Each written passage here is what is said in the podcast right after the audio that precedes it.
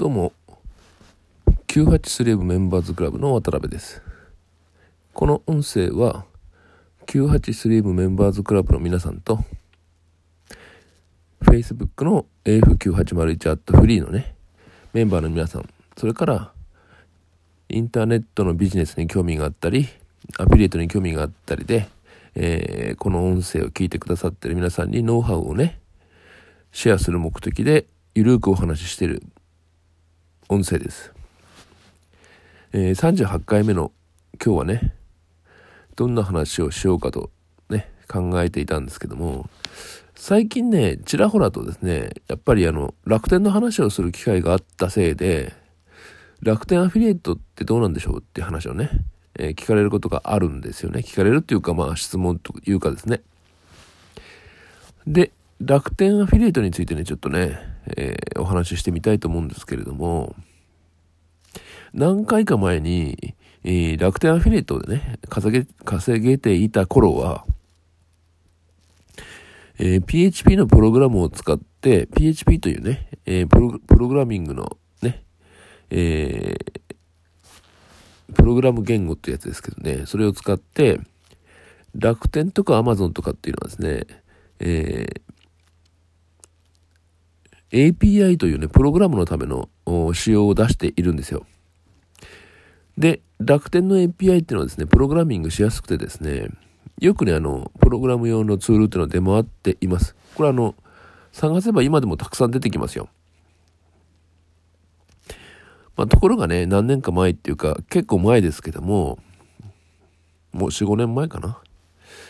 えー、楽天が、プログラムによるね、えー、リアルタイムの楽天のデータベース検索ってやつはですね、すごく負荷をかけるんですね、楽天のシステムに。で、楽天が調子悪くなったりするので、えー、1秒間に、えー、その API ってやつを使うね、頻度を、一定基準を超えると、えー、そのアカウントをストップしてしまうっていうね、まあ、暴挙というかですね、えシステムの保全に動いたんですよね。それで、え、楽天のプログラムによるね、え、動的な、動的っていうかリアルタイムなね、えー、アフィリエイトの展開っていうんですかね。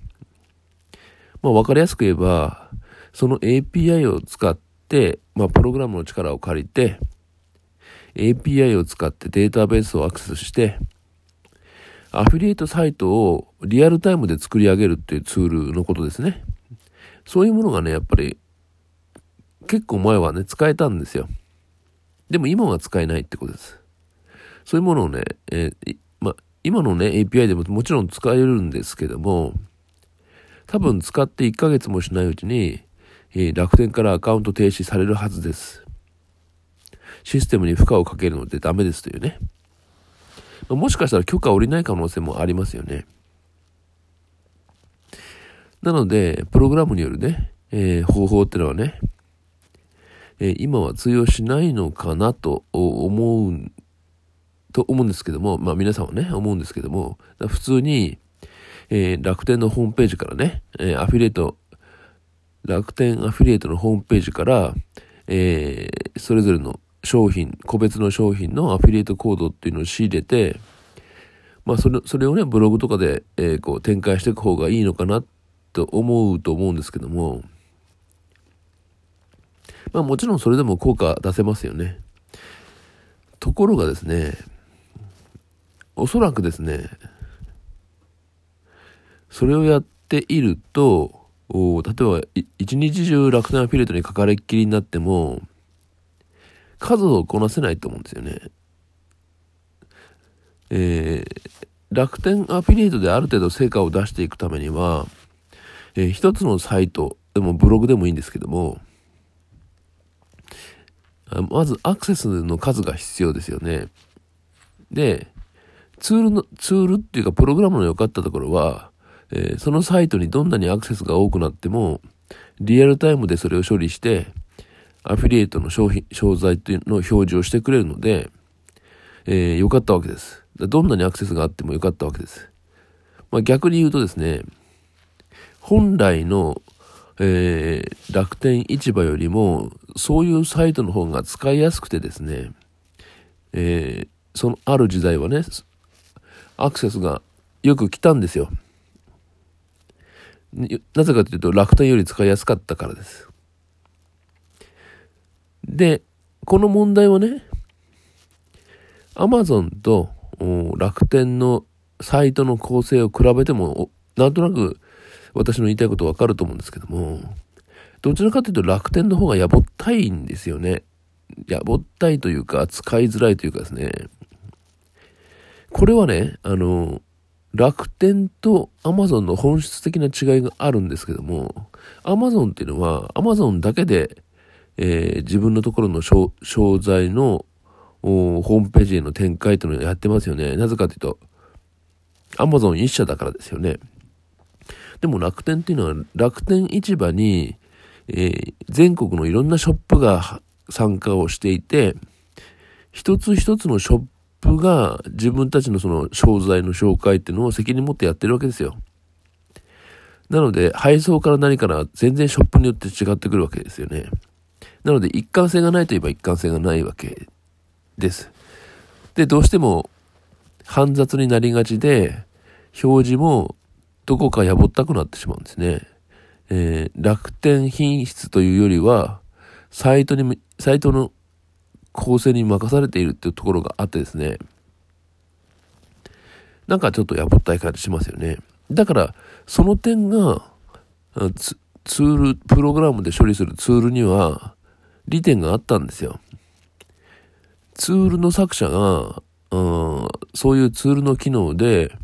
えー、ショッピングサイトのようなものを構成したときに、それがとても使い良ければお客さんってやっぱ来るんですよね。なので、えー、現在でもですよ。現在でも、えー、プログラムによるショッピングサイトの構成ってのは通用すると思います。ただし、えー、楽天の API というかシステムに負荷をかけないという前提ですね。えー、そんなことできるんだろうかって疑問に思った方もたくさんいると思うんですけども、できるんですよ、これ、実際には。じゃどういうふうにやるかっていうとですね、問題は、1秒間にあるサイトからものすごい数のリクエストが発生すると、途端にね、楽天のシステムはそれを検知するわけですよね。なので、ある瞬間のリクエストの数を限度を超えないようにする必要があるわけです。そうすれば、えー、そのサイトはリアルタイムな処理をしていようがいまいがですよ。えー、問題にならなくなるわけですよね。まあ、もっとわかりやすく言うとですね、えー、5、6年前までのツールというのは、リアルタイムで、動的にリアルタイムで、ショッピングサイトを自動生成していたんですよ、その都度。だから、お客さんによって見るページをリアルタイムに表示する、作り込んでいたわけです。なので、その点で負荷がかかっていたわけですね。だから、それをしなければいいわけです。つまり、事前にサイトを丸ごとプログラムで作り込んでしまって、出来上がったサイトを公開をして、えー、楽天のアフィリエイトとするということにすれば、リアルタイムの API のリクエストっていうのは発生しなくてですね、効果が上がっていくわけです。そんなこと可能なんだろうかって思った方いると思うんですけども、実はそういうツールってあるんですよね。まあ今でも配布されているかどうかちょっと保証はないですけども、えー、数年前まではね、定期的に、定期的に、えー、無料で公開されていたツールで、まあ、プログラムでと言った方がいいですかね。えー、ラクマルというのがありました。ラクマルです。このラクマルというツールは、楽天の API を使ってもちろん使うんですけども、一気に、えー、ショッピングサイトを作り込んでしまいます。なので、結構大きめのサイトを一回作り込んでしまって、作り込んだサイトをレンタルサーバーとかにね、えー、送り込んで、えー、公開してしまうというタイプのものです。なので、サイトが出来上がった以降は、楽天の API のリクエストっていうのは発生しないので、楽天に全くのシステム負荷をかけないで運用できるものなんですね。しかもこれな、いくらでもね、サイトを作り変えることができるので、とても便利といえば便利なんですよ。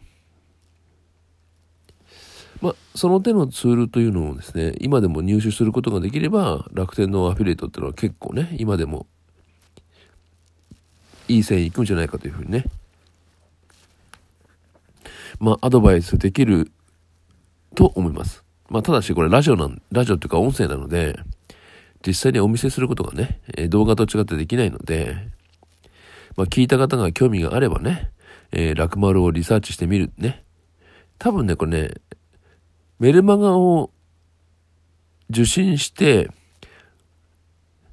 ラクマルさんのね、メルマガを受信して、ラクマルさんがまたあの、配布するときにそれをダウンロードするという形になると思いますのでね。えー、興味のある方はね、えー、ラクマルというのをリサーチしてみてはいかがでしょうかというね、今回のお話でした。第38回目の内容は楽天のアフィリテについてお話ししました。それではまた。